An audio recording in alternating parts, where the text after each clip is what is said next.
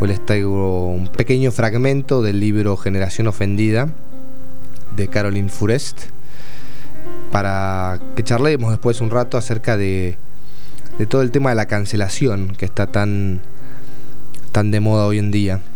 Este es un libro que publicó la editorial Libros del Solsal. Les voy a leer un pequeño fragmento de la introducción que creo que es un buen resumen de lo que va el libro. Dice así. En mayo de 1968, la juventud soñaba con un mundo en el que estuviera prohibido prohibir. Hoy, la nueva generación solo piensa en censurar aquello que la agravia u ofende. En Estados Unidos, basta con pronunciar ofender para apagar una conversación, como parte de una necesaria reflexión para limpiar el vocabulario de sus escorias vejatorias, para con las mujeres y las minorías, lo políticamente correcto parece fundirse con la caricatura liberticida que sus adversarios conservadores le predijeron desde el principio, inclusive antes del actual descarrío.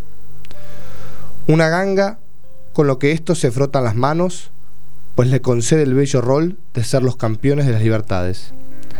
Antaño, la censura venía de la derecha conservadora y moralista, ahora brota de la izquierda o mejor dicho, de cierta izquierda moralista e identitaria, que abandona el espíritu libertario y se la pasa lanzando anatemas eodictos contra intelectuales, actrices, cantantes, obras de teatro o películas. Si al menos se lanzara contra los verdaderos peligros, la extrema derecha y el repugnante deseo de dominación cultural. Pero no, polemiza por nada, vocifera y se enfurece contra celebridades, obras y artistas. La actualidad desborda de disparatadas campañas que se llevan a cabo en nombre de la apropiación cultural.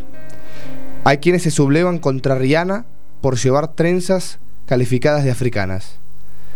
Hay quienes llaman a boicotear a Jaime Oliver por un arroz jamaiquino.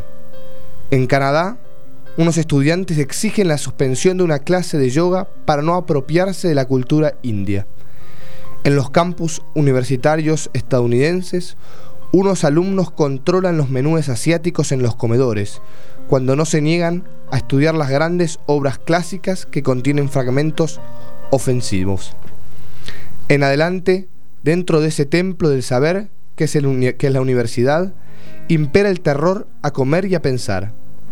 La más mínima contradicción ofusca y se vive con una microagresión, a punto tal de exigir safe spaces, espacios seguros entre pares donde se aprende a huir de la alteridad y el debate.